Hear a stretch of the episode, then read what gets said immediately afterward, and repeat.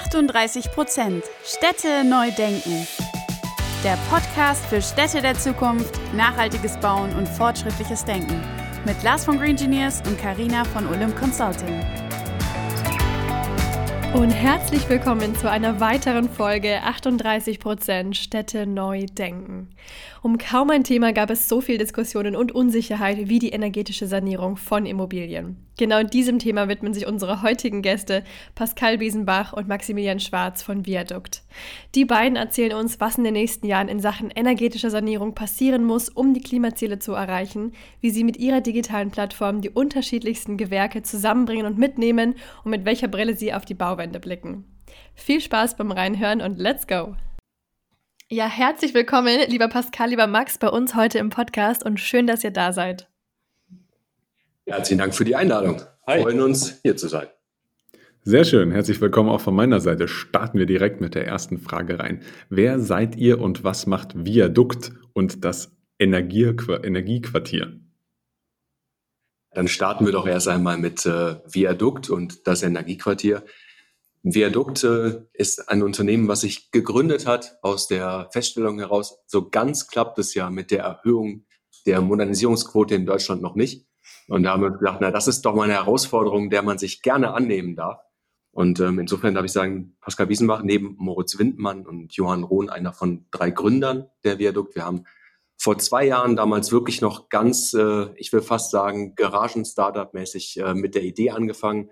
Da haben uns gefragt, was wäre denn, wenn es ein digitales Assistenzsystem gäbe, das irgendwie alle Akteure zusammenbringt, die man wirklich braucht, um am Ende auch in der Gebäudemodernisierung mal wirklich nach vorne zu kommen.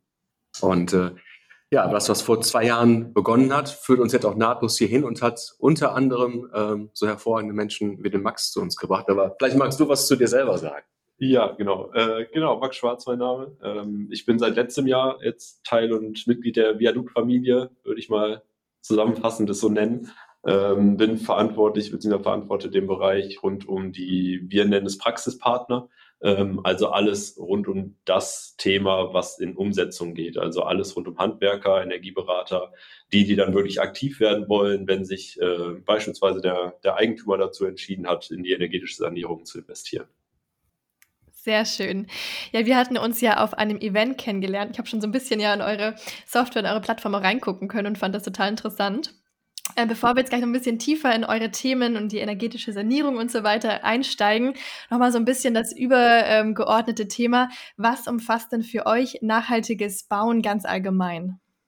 Ganz allgemein ähm, widmen wir uns in dem Bereich ähm, dem, dem Bestandsimmobilien, ähm, weil wir jetzt doch schon festgestellt haben, also wie der Neubau funktioniert, haben wir, glaube ich, in den letzten zehn Jahren äh, ganz gut beweisen können. Also alles, was so auf der grünen Wiese entsteht, da sind wir schon ganz gut unterwegs.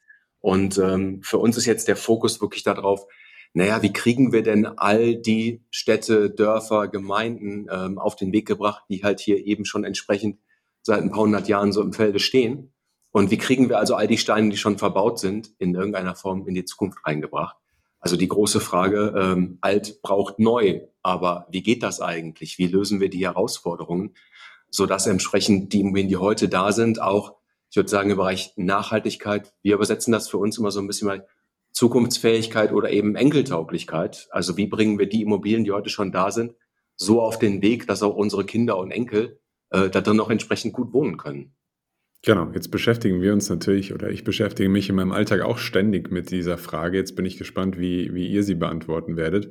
Was ist denn für euch in, aus der energetischen Sicht heraus für die Sanierung, also energetische Sanierung in den nächsten fünf Jahren wichtig? Wie können wir unsere Klimaziele aus eurer, aus, also unsere Klimaziele aus eurer Sicht erreichen und welche Herausforderungen stehen, stehen wir da bevor?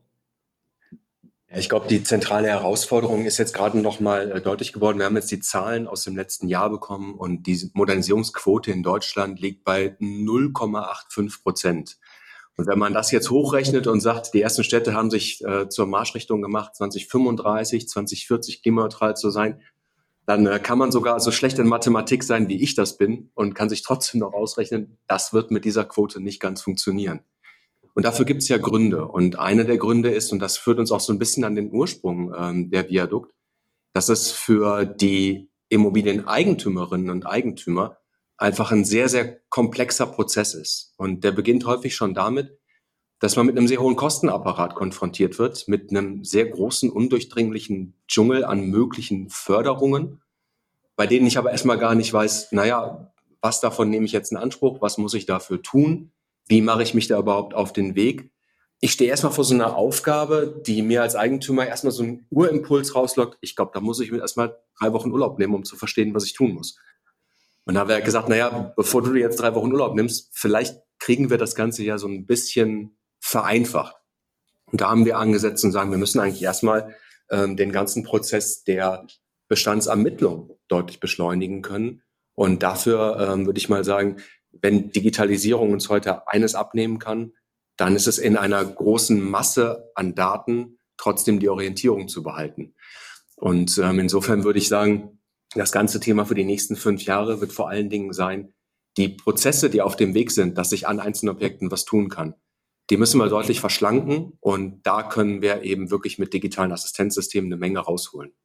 Ja, ich glaube, da spricht eine sehr zentrale Hürde an, dass einfach äh, die meisten gar keine Zeit haben oder auch nicht die Muße haben, sich durch diesen ganzen Dschungel an Möglichkeiten und Förderungen ja durchzuwuseln und äh, wir einfach Vereinfachungen an der, an der Stelle brauchen. So eine weitere große Challenge, die ich ganz oft auch höre, ist ja der Mangel an Handwerkern. Ähm, wie löst ihr denn dieses Problem? Da würde ich ganz gerne sogar bei dem Thema nochmal anknüpfen, wo Pascal gerade geendet hat, nämlich äh, das Thema Verbindlichkeiten und Abbruchkanten im, der, im Bereich der, der Eigentümer. Ähm, weil der, ein Standardthema oder ein Standardbeispiel, was wir immer haben, ich möchte mich jetzt wirklich mal damit fassen als Eigentümer, was habe ich für Möglichkeiten, was möchte ich tun. Ähm, und das erste ist, ich greife zum Hörer oder ich greife zu einer, zu einer Mailadresse und kontaktiere den, äh, den Handwerker, der bei mir um die Ecke wohnt oder einfach nur den, der den, die größte äh, Präsenz im, äh, im Online-Bereich hat, äh, um einfach nur mal zu sprechen. Und äh, das ist eine Zeit, die ein Handwerker, der bei 170 Prozent Auslastung steht, ähm, die die einfach wehtut äh, und die einem Handwerker nicht unbedingt dabei hilft, effizient zu arbeiten. Und wir glauben, dass wir gerade den, den Mangel an Handwerkern äh, einfach sehr stark reduzieren können durch Verbindlichkeiten auf Seiten der, der Eigentümer, also dass die schon in eine gewisse Verbindlichkeit reinkommen durch vernünftige Vorarbeit, durch eine gute Informationslage, Grundlage, die sie bekommen von uns, ähm, und dann erst an einen Handwerker rantreten, wenn es auch wirklich um die Umsetzung geht und dementsprechend ein Handwerker auf der einen Seite jemanden vor sich stehen hat, der weiß, in welche Richtung es gehen soll und wo ich schnell starten kann und auf der anderen Seite ähm, nicht mehr diese, wenn ich jetzt in der Logistik wäre, nicht mehr diese Leerfahrten habe, also dieses ich, ich kommuniziere sehr, sehr viel mit einem Eigentümer, der vielleicht gar nicht in die Umsetzung rein möchte. Ähm, und das kombiniert mit, äh, mit dem gesamten Bereich des, des lokalen Verknüpfens äh, ist, ist für uns mit der wichtigste Punkt in dem Bereich. Vielleicht darf ich das einfach kurz, kurz ergänzen, um so ein Beispiel zu haben, weil wir reden natürlich jetzt sehr, sehr stark über ein digitales Instrumentarium. Und natürlich ist vollkommen klar, am Ende wird äh, kein digitales Instrument der Welt uns darin helfen, eine Bestandsimmobilie effektiv anzupacken. Also dafür brauchen wir halt händische Arbeit, dafür brauchen wir das Fachhandwerk. Also ist für uns die zentrale Überlegung, wie kriegen wir denn eigentlich möglichst viel Zeit effektiv freigeschaufelt bei den Fachhandwerkerinnen und Fachhandwerkern, dass die wirklich ihre Hände dafür nutzen können, was auch nur sie können. Und dann kommt man genau an den Punkt zu sagen, wie können wir sie mit der bestmöglichen Informationslage versorgen? Wie können wir schon alles, was man über ein Objekt und die Eigentümer, die der notwendige Finanzierung, alles das, was man vorab schon braucht, um eine Einschätzung zu einem Objekt und dessen bestmöglichen Monisierungspart zu bekommen. Wie können wir alles das schon bereitstellen und den Informationsfluss zwischen den einzelnen Aktionsgruppen so, so elegant gestalten, dass er schnell geschieht, dass er ohne Abbruchkante geschieht und dass einfach wirklich auch schnell in eine Monisierung reingegangen werden kann. Und ich glaube, das ist das, wo man äh, dem Fachhandwerk einfach auch wirklich ganz bewusst dienlich sein kann, indem man sagt, okay, wir versuchen einfach eure Bürozeit, das, was ihr für Bürokratie aufwenden müsst, das, was ihr an Overhead habt zu jedem Auftrag, die vielen, vielen Vorgespräche oder eben vielleicht auch die Anfahrten zu Objekten, wo es gar nicht notwendig gewesen wäre, die rauszunehmen, um genau die Zeit frei zu machen. Denn wir werden den Fachkräftemangel nicht innerhalb von zwei, drei, vier, fünf Jahren gelöst haben. Das heißt, wir müssen mit den Händen arbeiten, die jetzt gerade da sind und die bestmöglich von dem zu befreien, was sie nicht zwingend tun müssen. das ist so ein Stückchen, was wir versuchen, daran zu gehen. Ja, sehr, sehr guter Ansatz. Jetzt ist dieses Thema Digitalisierung eigentlich wahrhaftig kein Neuland mehr für uns alle, denkt man und vermutet man auch. Aber wenn man in die Tiefen der Digitalität, der Digitalisierung einsteigt, auch wie ihr es jetzt seid als digitale Plattform, dann trifft man ja auf unterschiedliche Parteien und die gehen ja nicht immer einfach damit um. Also die Digitalisierung ist zwar quasi äh, im vollen Vormarsch und äh, schreitet auch voran, aber am Ende des Tages sind die einzelnen Gewerke ja nicht gleichermaßen gut darin, mit diesen digitalen Themen umzugehen. Was sind da so eure Erfahrungen mit eurer Lösung gegenüber den Parteien, wie beispielsweise einer Bank, Handwerker, aber auch privaten Hausbesitzern oder Unternehmen? Ähm, lass uns gerne wieder mit dem, mit dem Bereich Handwerker und äh, unseren Partnern quasi äh, starten. Ähm, wir merken auf jeden Fall, dass, dass eine Offenheit für, für diese Bereiche rund um Digitalisierung da ist. Äh, die Unternehmen und die, die Handwerker, mit denen wir sprechen, wissen selbst, sie haben gerade einfach unglaublich gute Auftragslagen und das jetzt auch schon seit einer gewissen Zeit. Die werden sich jetzt in den nächsten paar Wochen und Monaten definitiv auch nicht auf, äh, auf von jetzt auf gleich einbrechen. Ähm, aber sie kümmern sich jetzt schon darum, was wäre, wenn in fünf Jahren, in zehn Jahren doch mal wieder Auftragslagen schwächer werden. Und dementsprechend ähm, ist es immer ein, ein schmaler Grad zwischen der ersten typischen Skepsis, äh, die man hat, wenn so ein, so ein Startup und auch so eine digitale Plattform auf einen zukommt. Ähm, wir haben öfter schon so den, den Begriff äh, gehört, da möchte uns jemand den Heiligen Gral verkaufen. Ähm, das shiftet aber angenehmerweise für uns immer wieder mit relativ schnellen und, und einfachen Aha-Erlebnissen ähm, einfach in Richtung einem positiven Interesse. Und in den meisten Gesprächen läuft es wirklich sehr schnell darauf hinaus, dass, dass wir ähm, Handwerkende, sei es äh, die, die Alleinunternehmer oder auch größere Unternehmen, sehr schnell zu, zu Partnern einfach äh, gewinnen können für uns, ähm, weil sie einfach auch offen sind für den äh, Bereich der Digitalisierung. Ähm, wenn wir in Richtung Finanz- und Immobilienwirtschaft denken, da hat sich natürlich jetzt in den letzten Monaten gerade auch relativ viel getan aufgrund äh, der, der Regularien, dass, dass energetische Zustände von Gebäuden einfach immer wichtiger werden, mit in die Bewertung von Immobilien einge, einge, einfließen werden. Ähm, ist einfach ein Need entstanden, der zwar nicht von jetzt auf gleich da war, aber vielleicht für manche einzelne Akteure doch ein, ein Aha-Erlebnis mitgebracht hat. Ähm, und da ist natürlich eine Lösung, wie wir sie jetzt anbieten, sehr schnell willkommen, äh, wenn sie dann verstanden wurde.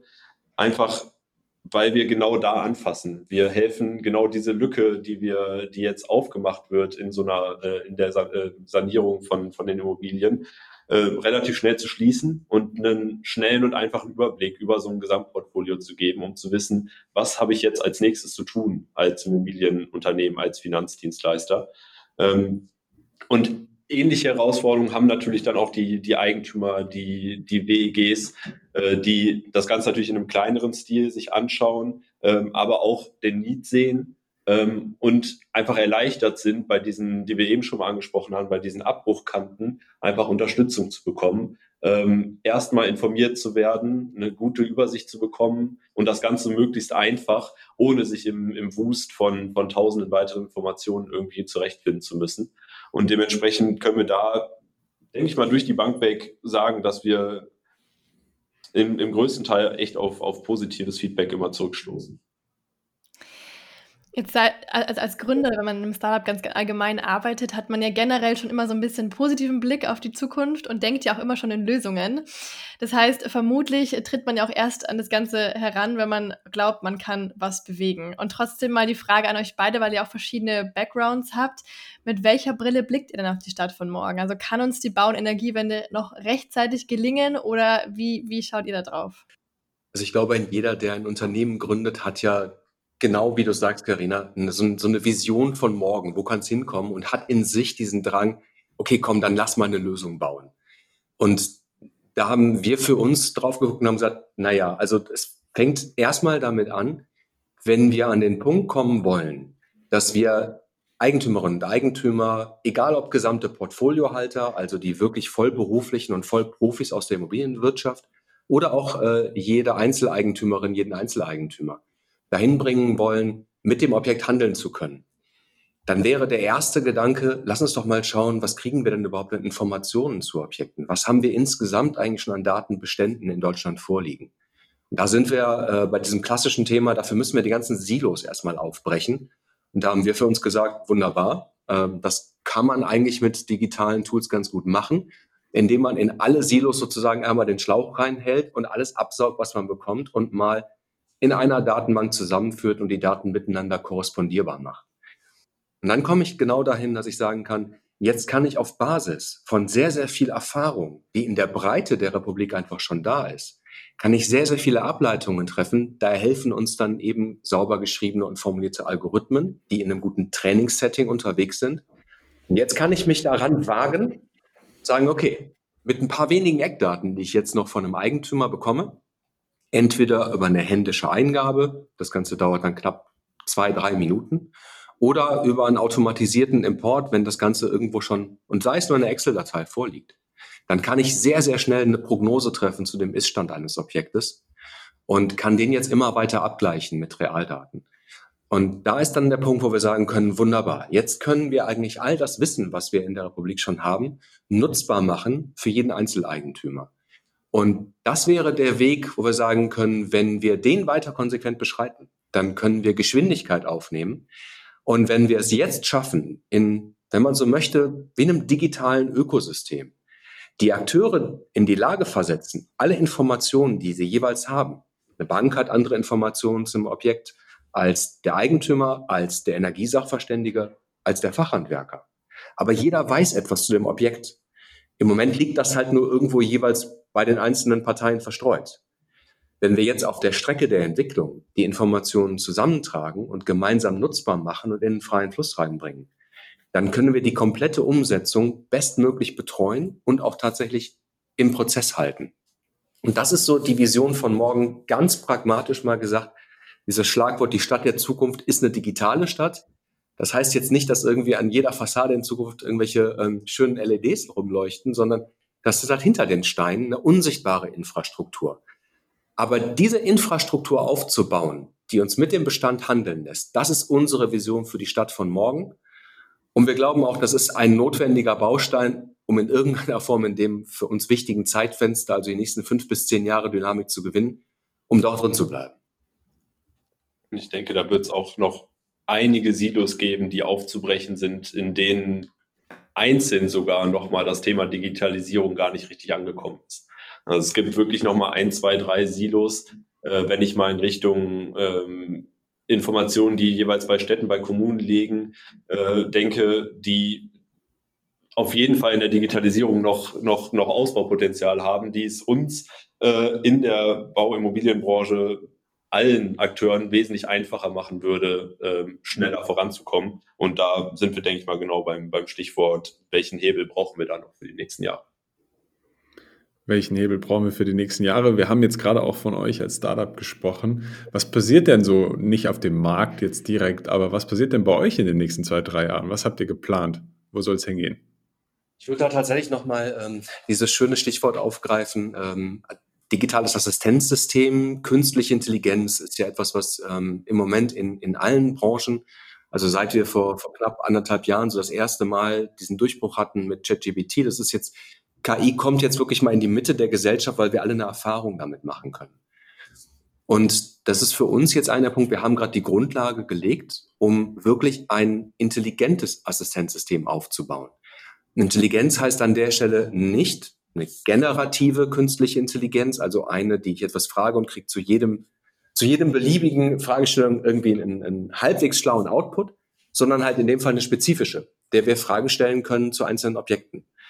Und das ist für uns jetzt tatsächlich die Marschrichtung in den nächsten zwei bis drei Jahren. Dieses, ähm, ich will mal im, im Bild bleiben, dieses im Moment noch Kleinkind jetzt entsprechend wachsen zu lassen, um hier wirklich einen richtig guten Sparringspartner im Raum zu haben, der uns auch bei den kniffligen Fragen möglichst gute Antworten geben kann.